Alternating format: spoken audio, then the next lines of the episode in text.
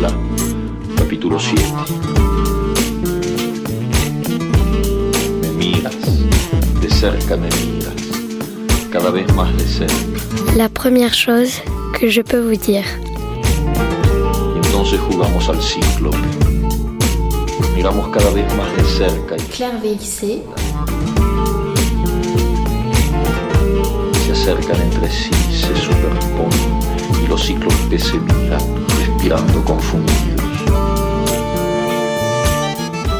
la première chose que je peux vous dire, c'est qu'en venant là, j'amorce une descente vers le sud, que je vais poursuivre ensuite, bien bien plus au sud, de ma mémoire.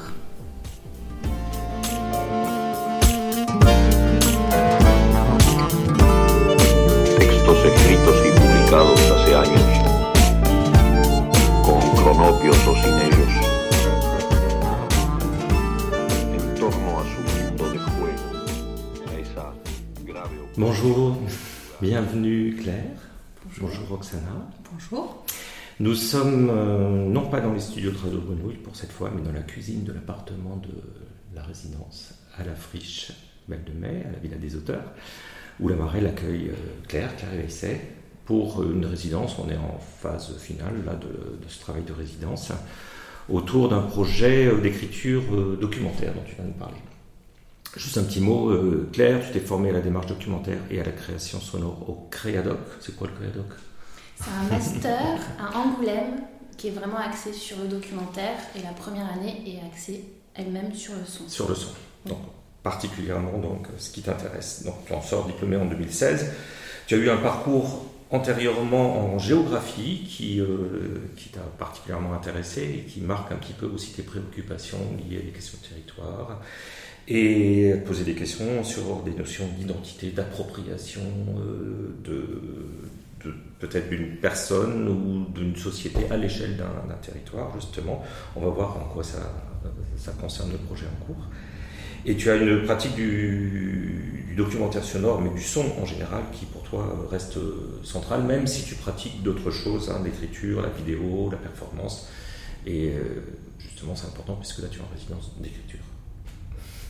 Alors, la revue euh, radiophonique, Roxana, la revue radiophonique, euh, on l'a fait euh, tous les deux, euh, en lien complètement avec la revue papier, la première chose que je peux vous dire, où tu as, Claire, proposé un, un texte qui va servir en quelque sorte de matériau, de bande-son peut-être même, euh, général à, à ton, à ton projet, mais qui est aussi euh, consacré à un petit portrait et puis euh, même un autoportrait un peu ludique avec quelques questions qu'on a l'habitude de poser aux auteurs et aux autrices qui sont là en résidence. Et Roxana va se charger de te reposer ces questions, puisque tu as déjà répondu pour la revue papier. Peut-être Ou aussi alors- avec. euh, ouais, Ou alors des questions auxquelles tu n'as pas encore répondu. Oui, Ce sera des questions pièges. D'accord. Allons-y. Euh, voilà, mais peut-être euh, avant, euh, juste donner le titre du projet, que tu en parles un tout petit peu avant peut-être qu'on l'aborde de manière plus complète dans la deuxième partie de, de l'émission, euh, qui est le titre que tu nous as proposé pour le, le projet, c'est En général, dans le monde, il y a plus de sud que de nord. Et- Qui est une citation de Iri De Luca, j'ai appris du coup. Oui, que j'ai entendu à la radio lui-même. C'est pas une citation que j'ai lue de lui. Ah, tu l'as entendu, Ouais. d'accord. Il parlait de l'Italie, donc euh, rien à voir. mais Enfin, pas spécialement. Euh, en fait, c'est bah, justement lié à mes études en géographie où euh, euh, je me suis spécialisée sur les questions de rapport entre les pays du Nord et les pays du Sud, les questions liées au développement et à la notion même de développement. Euh, où il y a vraiment ce- cette, en tout cas cette façon de voir le monde à un moment euh, de voir les, ouais, les, les pays du Sud comme euh, quelque chose qui serait unique et, enfin, comment dire, qui représenterait une, une forme une, uniforme, Mmh, pardon, mmh. qui représenterait quelque chose Comme s'il y avait qu'un seul sud, Voilà, avec sud. le même caractère. Et qui, euh, du coup, euh, leur, leur point commun serait la, pauvreté, euh, les difficultés, etc., les problèmes politiques, de guerre, enfin voilà, une vision vraiment très binaire du monde, mais pas est-ouest, mais nord-sud. Et en fait, se rendre compte que. Enfin voilà, c'était un peu pour questionner ça, déjà, cette vision du monde. Et le fait que là, en particulier, je parle de Mayotte le fait que Mayotte fasse partie en fait de ce monde du sud, enfin le sud du monde, euh, et qu'il soit à la fois Mayotte, c'est une île qui est française, euh, donc voilà, ça représente le sud de la France, mais du coup euh, vraiment là, au niveau mondial, et poser un peu voilà cette, cette question de du coup la France c'est un pays qui est du nord, un pays riche, mais qui a aussi des territoires dans le sud de, les, enfin, de du, du, monde et et du coup, qu'est-ce que ça veut dire en fait ce pays qui est à la fois la France et qui, est, euh, qui fait partie euh, bah, de l'Afrique, de l'océan Indien? Voilà, c'était un peu joué sur cette notion du monde, euh, cette vision du monde nord-sud. et, et que Mayotte cristallisait un peu cette vision-là, qui, était un territoire à la fois qui était effectivement situé dans le sud et qui était un pays qui appartient au pays, à un pays du nord et, et en même temps bah, qui, a, qui a plein de problèmes lié à, justement à cette espèce de contraction euh, des, des origines et des, des, statuts. Quoi. Donc là, je ne sais pas si c'est très clair. je crois que aussi, ce qu'on peut dire, c'est quand même que tu as un lien particulier avec Mayotte. C'est pas pour rien que tu parles de Mayotte là. Ah non, c'est pas pour rien. c'est pas un hasard. Je me suis pas dit tiens. Alors pourquoi aller à Mayotte? Pourquoi revenir ouais. Euh, oui, ben d'ailleurs dans ce projet, c'était pas forcément évident euh, le, ce retour que j'ai j'ai entrepris là ces derniers mois. Au départ, euh, quand je me suis dit, euh, ça fait une dizaine d'années, je pense que je projette un, de renouer avec Mayotte, parce que du coup, c'est la première chose que je peux vous dire, c'est que j'y ai passé une partie de mon enfance. Euh, ce qui peut paraître peut-être anecdotique, j'y ai passé 4 ans, mais du coup ça, a quand même marqué euh, à la fois mon enfance euh, et puis mon identité ensuite. Juste dans cette façon de me raconter, j'ai l'impression que ça a vraiment fait partie de la petite mythologie que je me suis, que je me suis faite auprès des, gens que je pouvais rencontrer. Ça a souvent fait partie des, choses que je disais pour parler de mon parcours. Et, et donc oui, euh, je pense que ça fait depuis que, je suis adulte que je me dis, tiens, que déjà que je m'intéresse à Mayotte, que je me tiens au courant, et que euh, bah, soit par le biais de la géographie euh, dans mes études ou, après, j'ai souvent tenté de... j'ai souvent tenté de soit d'y retourner, en tout cas d'entreprendre un travail ou quelque chose, enfin de trouver une occasion d'y retourner. Et puis, euh, donc en parallèle, bah, donc je me suis initiée au documentaire, à la radio, etc. Et, euh, et donc, on va dire depuis 4 ans, 4-5 ans, j'ai un projet euh, qui se voilà qui, qui s'est concrétisé. Où là, je me suis dit, bah, en fait, je vais faire un documentaire sur ce lien que j'ai avec cet endroit et euh, vraiment en, me disant, euh, mais il faut pas que j'y retourne parce que euh, j'avais peur en fait que mes, mes, souvenirs et mon lien soient complètement sapés par, par un retour. Et sachant que cette île, à la fois moi j'ai grandi, mais cette île a aussi beaucoup changé. depuis que moi j'y ai passé mon enfance, il y a, donc il y a 20 ans, c'est une île qui est devenue entre-temps département français. Euh, alors qu'elle était territoire d'outre-mer, maintenant elle est département d'outre-mer, et, euh, et, donc avec la départementalisation, tout un tas de mutations, et de manière très rapide, donc voilà, ça provoque plein de choses. Et, euh, et quand j'en parle avec des gens, entre-temps, il y a eu aussi, j'ai l'impression qu'il y a beaucoup plus de monde, qui, notamment des gens de mon âge qui ont eu l'occasion d'aller à Mayotte pour y habiter quelques années. Souvent, les gens ne restent pas, en tout cas les métropolitains, comme on dit. Et en fait, souvent, les gens m'en ont parlé comme avec un discours qui ne me plaisait pas et qui ne m'allait pas, en fait, que je ne pouvais pas accepter, souvent relatif à, la violence, à la délinquance, aux difficultés, en fait, qu'il y a de vivre là-bas. Donc tout ça pour dire que euh, pendant jusqu'à il y a peut-être un an, un an et demi, non je dirais un an et demi, on va dire deux ans, euh, l'idée c'était pas du tout d'y retourner, c'était de faire cette création radiophonique et ensuite, euh, et ensuite, euh, et ensuite, bien sûr, d'y retourner. Mais pour moi, il fallait que j'évacue entre guillemets euh, ce travail-là. Et puis, bah voilà, c'est le travail de réflexion. De quand on prépare un projet, on écrit justement.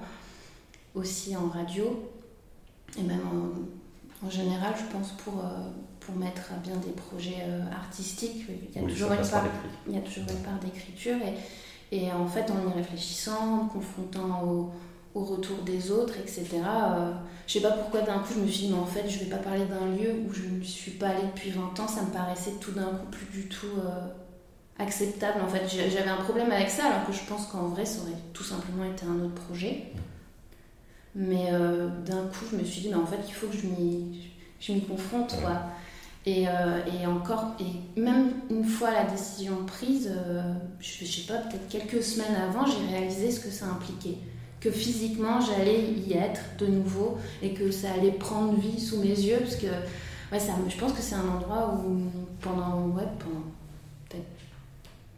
tout le temps qui a suivi notre séjour là-bas avec mes parents et mon frère, euh, je pense que je me suis jamais dit que j'allais y retourner, que ça resterait de l'ordre de la, bah, de la mythologie, quoi, comme je disais.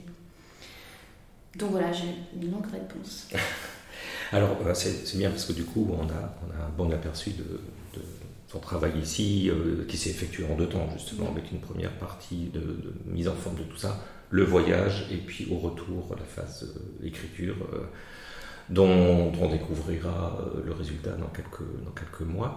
Mais peut-être qu'avant, on va faire un petit tour d'horizon de ton univers artistique, peut-être, mettons. On va aussi écouter un petit peu de son dont tu vas nous parler. Je vais laisser la parole à Roxana. Oui, moi je me, en t'entendant parler, je, me suis demandé est-ce que est-ce que toute création sonore part d'un pour toi part d'un d'un thème ou d'un thème à interroger ou est-ce que ça peut partir de complètement autre part Est-ce que ça peut partir d'un son ou d'une atmosphère ou est-ce que c'est toujours euh, Est-ce que c'est une question que l'on pose? C'est ça? Enfin, Oui, est-ce que, ouais. Euh... Bah, après, ça dépend de l'ampleur, je pense, du projet, entre guillemets. Enfin, mais euh, non, ça peut complètement être le son pour le son, même si au final on dit quand même quelque chose et on, aborde quelque chose, mais euh, ça peut être un lieu, ça peut être euh, une, rencontre avec une personne, ça je pense que ça arrive souvent. Moi d'ailleurs ça m'est arrivé, enfin, c'est une petite j'ai tendance à dire que c'est une petite chose, mais. Oui, enfin, je pense qu'avec le son, après, il faut avoir euh, un, peu de matériel sur soi, etc. Mais c'est un peu comme la photo, je pense. Il y a un peu cette, oui, ces rencontres et cette espèce de fulgurance aussi, mm. où on n'a pas du tout intellectualisé ni prévu. Euh, on n'est pas travaillé par une thématique, mais on rencontre quelqu'un et en fait, c'est après. Oui. Enfin voilà, ça m'est arrivé, j'étais à à Lisbonne. J'ai, il euh, y a quelqu'un qui travaillait dans la rue qui taillait les petits pavés des trottoirs. Et euh, il chantait quand il le faisait en fait. Et ça faisait une percussion et il chantait. Donc là c'était vraiment. J'avais mon, zoom avec moi et, et je l'ai enregistré. Et du coup le fait que je l'enregistre ça l'a interpellé. Donc on a discuté. Et ça a duré un quart d'heure. J'en ai fait une petite pièce qui a voilà, qui a été ensuite écoutée et qui a pas mal plu, enfin, dont j'étais assez contente. Et c'était là, pour le coup, il n'y avait pas de réflexion.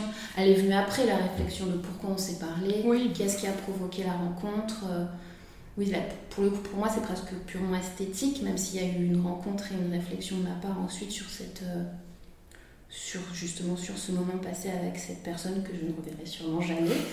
Euh, enfin voilà, du coup la réponse, oui, je pense que c'est mais je pense que c'est comme toute euh, démarche euh, esthétique ou artistique, il y a des fois ça peut être euh, provoqué par une rencontre, quelle qu'elle soit, une, avec une personne, un lieu, et là pour le coup un son. Après on n'en fait pas forcément la même chose quoi. Peut-être la réflexion elle vient après du coup. Ça vient nourrir une réflexion qui, est là tout le temps, mais on se dit pas tiens je vais faire à tout prix un D'ailleurs, des fois, quand on a une idée très précise, moi c'est ce que j'ai rencontré là à Mayotte, en fait, enfin, je trouve qu'avec le documentaire en particulier, ou en tout cas la, création avec le réel, comme on dit, euh, je pense qu'il faut, c'est toujours un équilibre, enfin, il faut toujours danser sur les deux pieds, c'est-à-dire avoir à la fois des idées très précises, parce que sinon on se fait happer partout. Enfin, à partir du moment où on a décidé de passer, je sais pas, un mois et demi par exemple, de tournage, on va avoir envie de tout enregistrer, par exemple. Mais c'est des fois, déjà, c'est minant, enfin, nerveusement, ça peut être compliqué, et puis je pense pas très, très intéressant, enfin, pas forcément une bonne démarche. Après, encore une fois, là, ça dépend.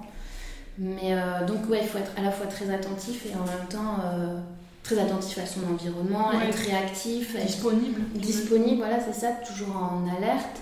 Et en même temps, avoir aussi quand même une idée de ce qu'on veut dire au départ, je pense. Enfin, ne serait-ce que pour notre tranquillité. euh.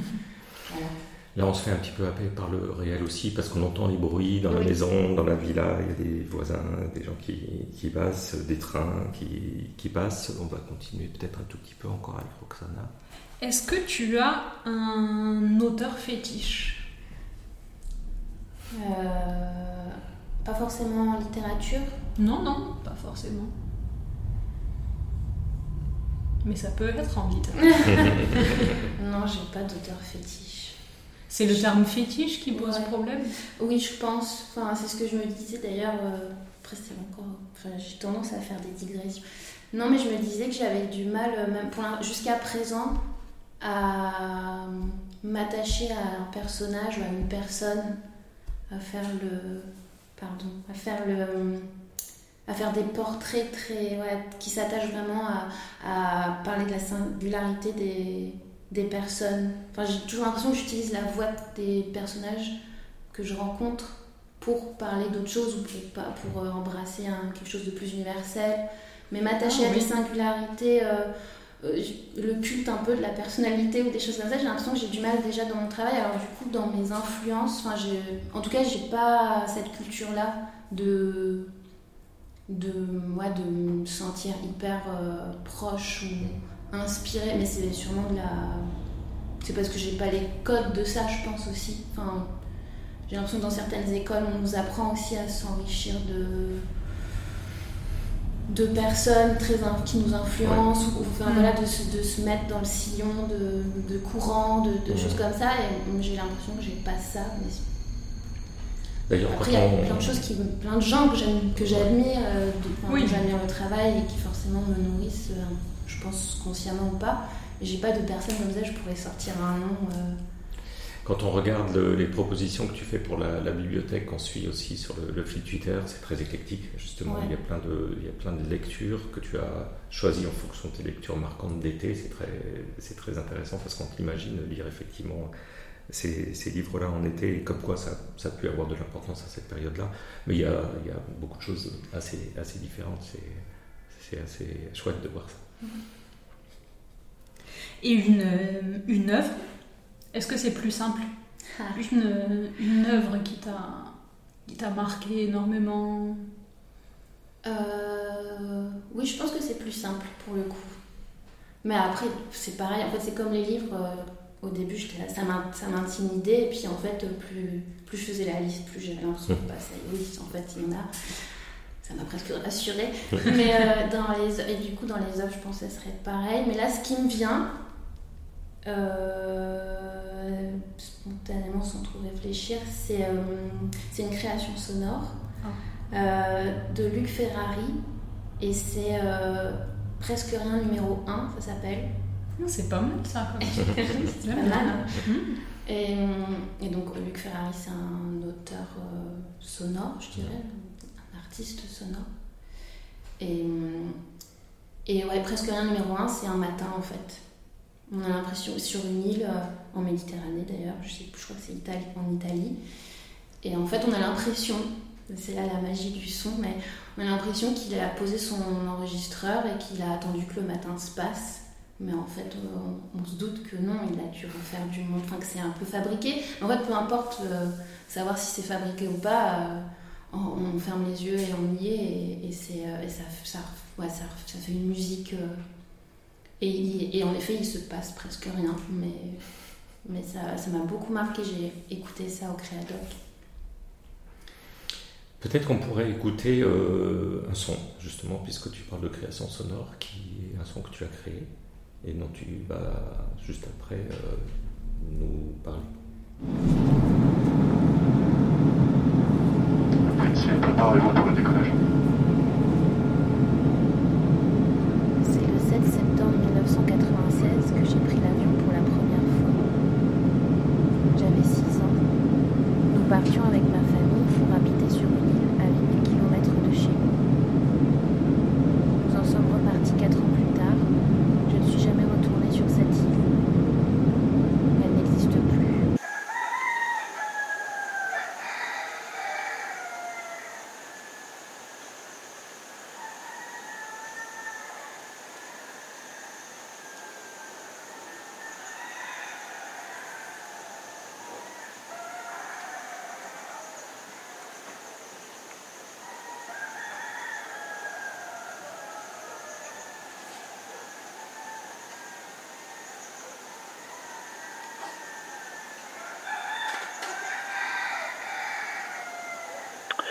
Euh, Ce qui m'avait marqué, c'était notamment la végétation. Je crois qu'on n'était pas arrivé tout de suite, euh, tout de suite dans notre maison le premier soir, la première nuit en tout cas. Et euh, après, ce, sentiment de, ce sentiment d'être un peu perdu euh, domine, mais mais parce que voilà, t'as as plein de enfin t'as tout qui est complètement différent. En fait, t'arrives, il fait extrêmement chaud, extrêmement humide. Euh, t'as cette végétation extrêmement fournie même en ville, ces arbres que tu vois jamais. C'est ça, moi, les images que j'en ai en fait.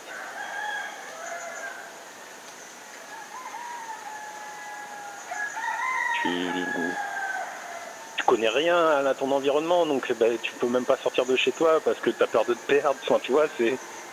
euh, voilà, tu passes de un endroit que tu connais parfaitement bien depuis, depuis ta toute petite enfance et euh, tu vas où tu veux quand tu veux euh, sans aucun problème à un endroit où tu maîtrises rien du tout quoi.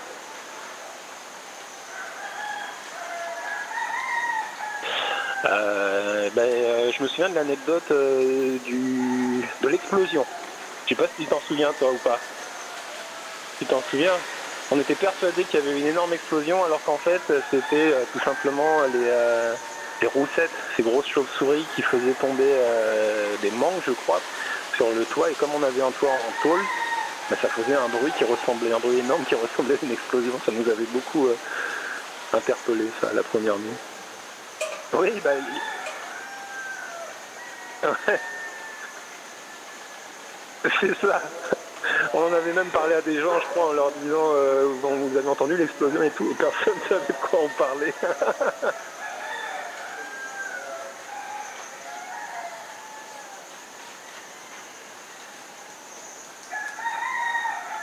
Alors, c'était l'une des premières nuits, je crois.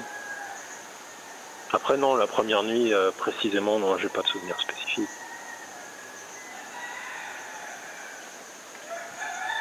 D'accord. Ouais, ouais c'est marrant.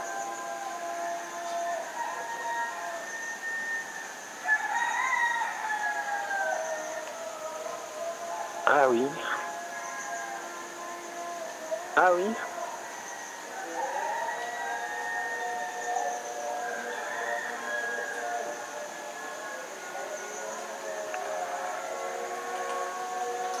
C'est marrant parce que moi ça m'a pas du tout marqué, tu vois. Je m'en souviens pas du tout des chants des, des moisonniers. Ouais. Alors que maintenant que tu me le dis, je me dis bah oui, c'est vrai, je suis bête. euh, Il y avait ça aussi, mais euh, mais non, je m'en souviens pas.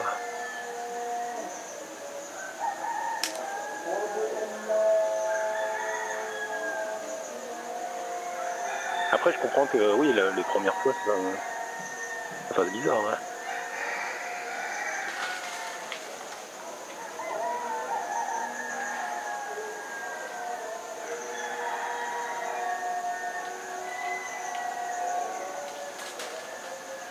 Et ben voilà.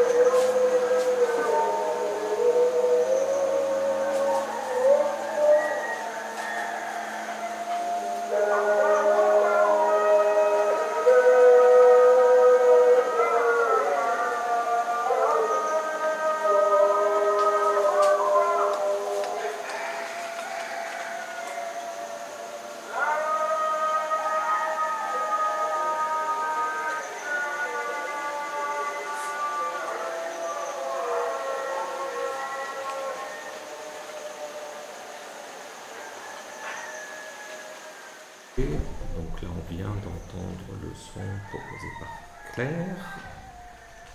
Et on te demande qu'est-ce que c'est Donc c'est euh, un montage que j'ai fait bah, à l'occasion de cette résidence, dans le cadre de mon travail sur Mayotte.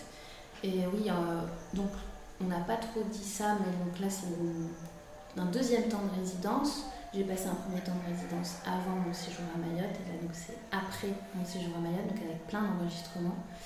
Et euh, en trois semaines, euh, c'était évident que j'arrive, enfin, que j'arriverais pas à aboutir euh, à terminer ce- cette création radiophonique, mais justement, plutôt que de passer trois semaines à ne faire que dérocher, c'est-à-dire tout écouter, retranscrire pour une partie des, des entretiens que j'ai menés et trier, voilà, faire tout ce travail-là, ce que j'ai fait, mais euh, j'avais envie quand même de déjà mettre un peu la main dans la matière et, et de- d'essayer en fait, parce que justement tout à l'heure je parlais de à quel point on a des idées précises, pas précises, est-ce qu'on est ouvert ou pas à ce qui se passe, c'est un peu tout en même temps, et, des idées précises j'en avais, et en fait j'avais qu'une hâte, c'était de les essayer, de voir surtout si, euh, voilà, si ça fonctionnait en tout cas de mon point de vue. Et donc c'est voilà, c'est ce que là je propose avec trois, trois semaines, donc trois petits montages avec trois tentatives, euh, pas forcément. euh, il n'y a pas forcément de lien entre, enfin, entre les montages et peut-être que les gens qui vont découvrir les montages vont se dire mais en fait ça va être sur quoi son documentaire à part sur être, être sur Mayotte? Donc voilà, c'était vraiment des. Pour moi, c'est plus pour moi pour essayer des choses. Et donc, le montage qu'on vient d'entendre, bah, justement, on parlait de, presque rien numéro 1 et en toute modestie, euh, c'est un clin d'œil en tout cas. Enfin, j'en ai- j'en avais pas conscience quand je l'ai fait, mais ça tombe bien qu'on en ait parlé juste avant parce qu'il s'agit d'un matin euh, que j'ai enregistré à Mayotte. Et pour le coup, là, j'ai presque pas fait de modification. Euh, à part l'association de sons dont on se doute qui n'étaient pas qui ne cohabitaient pas au même moment au même endroit. Euh, voilà c'est la création radiophonique que je suis en train de faire c'est vraiment une évocation enfin c'est une tentative de d'évoquer de manière le plus sensorielle possible cet endroit à la fois pour moi et pour d'autres. Et notamment, moi, je me souviens vraiment du premier matin que j'ai vécu là-bas et premier matin impliqué euh, le chant du, les, les chants de, de et l'appel à la prière, donc, et avec toute une faune et une flore qu'on entend et qui ont l'impression d'être complètement submergées par cette vie. Et ce que j'ai retrouvé en y retournant et donc que j'ai tenté d'enregistrer. Bah, on est dedans en tout cas, et effectivement c'est du presque rien, mais euh, c'est tout un, univers qui se matérialise, la force du sang aussi, je crois. Alors tu as répondu aussi à la, question euh, euh, de, donner un, un oloé, c'est-à-dire c'est ce terme qui a été inventé par Anne pour désigner un endroit où lire ou écrire, un espace particulier. Et tu réponds endroit où écrire, penser sous la douche ou en marchant. Alors j'imagine c'est plutôt penser qu'écrire sous la douche. Euh, et endroit pour lire dans un, dans un lit avant de dormir euh, ou dans le train. Et tu dis surtout en silence. C'est ça qui m'intéresse, c'est le surtout en silence pour quelqu'un qui fait euh, vraiment tout un Mhm. travail sur le, sur le son. Et à l'écoute de cette pièce radiophonique ou de cette esquisse que tu proposes pour l'instant, ce qui est assez étonnant, je trouve, c'est qu'on entend le silence, alors qu'il y a du bruit tout le temps, enfin il y a du son Mm. tout le temps, mais euh, finalement c'est une sorte d'évocation de silence, c'est une sorte de reconstitution sonore de silence. Parce qu'il n'y a pas. Oui, pourtant, si, j'allais dire, il n'y a pas de voix humaine, mais Si. il y a du chant. Enfin, du du chant. On ne considère pas ça comme du chant, mais. Euh, oui, je pense que c'est une question de temps. C'est la durée, Mm. je pense. On n'a pas tout entendu là, mais c'est vrai Non, que... on n'a pas tout entendu, mais, euh, mais en tout cas, si on entend euh, enfin j'allais dire d'autant plus aujourd'hui, on n'a pas l'habitude de discours un peu de, de personnes aigries, mais euh, oui, je pense que le son ça permet ça et cette sensation de silence, même si en fait ça n'existe pas, enfin voilà, le silence, on le dit, on le répète, mais c'est vrai, je pense que c'est vraiment lié au temps, en fait, Ouais. de se laisser euh, s'étirer quelque chose qui soit pas entrecoupé par autre, enfin voilà, une, une action, une scène dont on imagine en tout cas, et je pense que c'est pareil pour presque rien numéro un, il y a un peu ce truc où on se dit, ah bah oui, euh, il n'y a pas du tout de silence, mais on, on est reposé parce qu'il y a tout une- un enchaînement de choses qu'on a l'impression qui sont complètement naturelles, et on a l'impression d'y assister, et du coup on a vraiment l'impression que nous en tout cas, on, on a été, en fait c'est peut-être plus pour la personne qui Ouais. écoute, qui elle-même est silencieuse, se retrouve silencieuse et, euh, et juste assise et, et à l'écoute. Et donc on a l'impression qu'il y a du silence. Mais... Non, c'est une belle réponse. Roxana, il vous laisse un petit peu le temps. Ben oui, c'est une belle réponse. oui, c'est une belle réponse. Peut-être une dernière question ou Oui, oui, plein de, plein de questions. Plein de questions, mais on n'a pas le temps de plein de questions. Est-ce que tu as une journée de travail type Euh, J'imagine que ça dépend. en général ou, Ouais. ou tu veux dire pendant la résidence? Non, en général. Bah oui, en fait, ça dépend vraiment de là où j'en suis. Par exemple, euh, dans un projet, on va dire, euh, est-ce que c'est de l'écriture pour prétendre à des aides? Est-ce que c'est du tournage? Est-ce que c'est du montage? Enfin, mais quand même, moi, globalement, et c'est ce que je crois que j'ai écrit dans la revue, euh, et c'est ce que j'ai essayé de bousculer dans ma première partie de résidence en, en ici. Je suis quand même, je pense, assez maniaque. Ça va pas forcément ensemble, mais et le fait de devoir se gérer, en fait, mais bon, moi j'y arrive assez bien, tout le monde n'y arrive pas forcément, mais j'arrive à avoir un rythme assez cadré, enfin cadré, c'est-à-dire que euh, du lundi au vendredi, euh, je me lève tôt, en fait un peu des rythmes euh, de personnes qui, salariées par exemple, ou qui ont des obligations. Moi je, je, me, je me fais une obligation à moi-même, quoi. Je, J'ai la chance d'avoir un atelier là où j'habite, donc euh, je peux recréer un peu ce semblant de rendez-vous avec l'extérieur. Ouais, tu vas au bureau. Je vais au bureau, ouais. Et en fait, euh, je comprends les gens qui, qui veulent télétravailler, euh, surtout en- Enfin, là, peut-être que les gens ont compris que c'était pas toujours super fun de télétravailler ou de travailler chez soi, en fait. Enfin, euh, ouais, c'est vrai que d'avoir un lieu et un moment pour travailler qui soit distinct de, de notre quotidien ou de ce qui n'a pas n'est pas lié au travail, je trouve. Moi, en tout cas, je préfère faire ça. Donc ma journée type, ça ressemble à la journée type de plein d'autres gens. Mais en- après, en tournage, c'est encore différent. En tournage, on- surtout à, là à Mayotte, j'étais pas chez moi, j'étais toujours tributaire d'autres parce que je logeais chez des personnes. Le rythme n'était pas du tout le même qu'en métropole. La nuit, il fait nuit à 17h45, il fait nuit, vraiment nuit.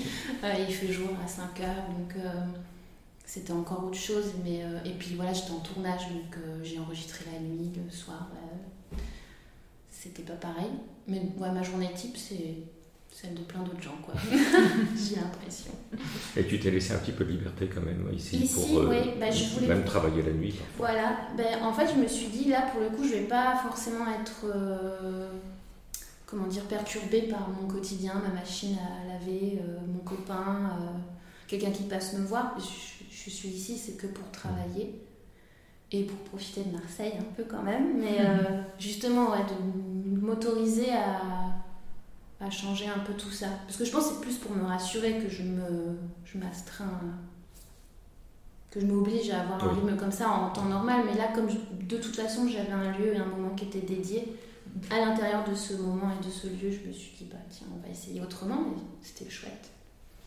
Eh bien, merci beaucoup euh, Claire, merci Roxana. Merci, on, on merci. va te retrouver, alors là la résidence euh, se termine, donc on va te retrouver sur les ondes de Radio Grenouille, mais on espère aussi te retrouver bientôt à Marseille pour te voir et, euh, et écouter euh, ce que ça a donné, tout ça, essayer de faire une proposition d'écoute publique. Avec plaisir. voilà. Nous aussi avec plaisir, on a tout à l'heure commencé à discuter un peu avec les grandes tables à la friche qui seraient très intéressés de coupler à la fois une euh, restitution sonore et un repas de l'océan Indien, on va dire, au sens large. Donc on espère arriver à, à faire ça. À très bientôt. Petite pause pendant tout l'été jusqu'au mois de septembre. On ne peut pas vous dire qui sera le ou la prochaine invité. À bientôt. Merci beaucoup. Merci.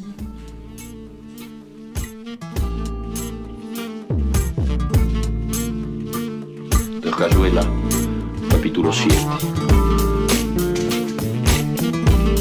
Me miras, de cerca me miras, cada vez más de cerca.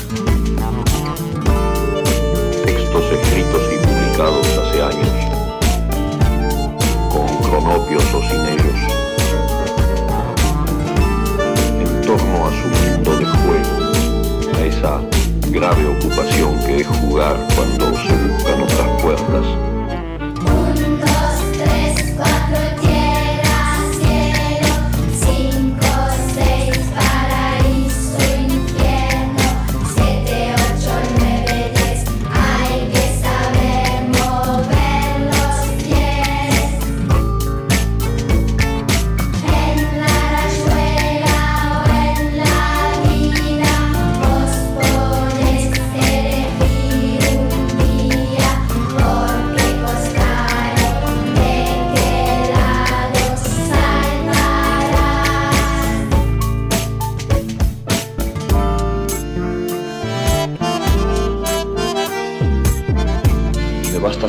Ojos para todo y.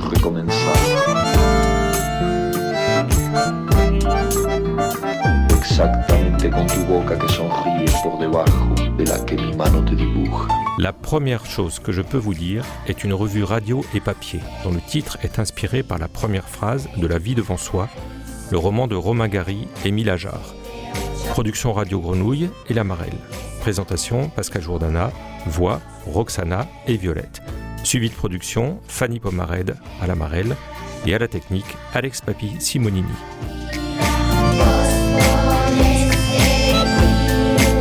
L'Amarelle est une structure hébergée à la friche Belle de Mai qui encourage l'émergence de nouveaux talents littéraires et facilite les échanges entre les écrivains et le public. C'est à la fois un lieu de création, d'accompagnement à la production et de diffusion.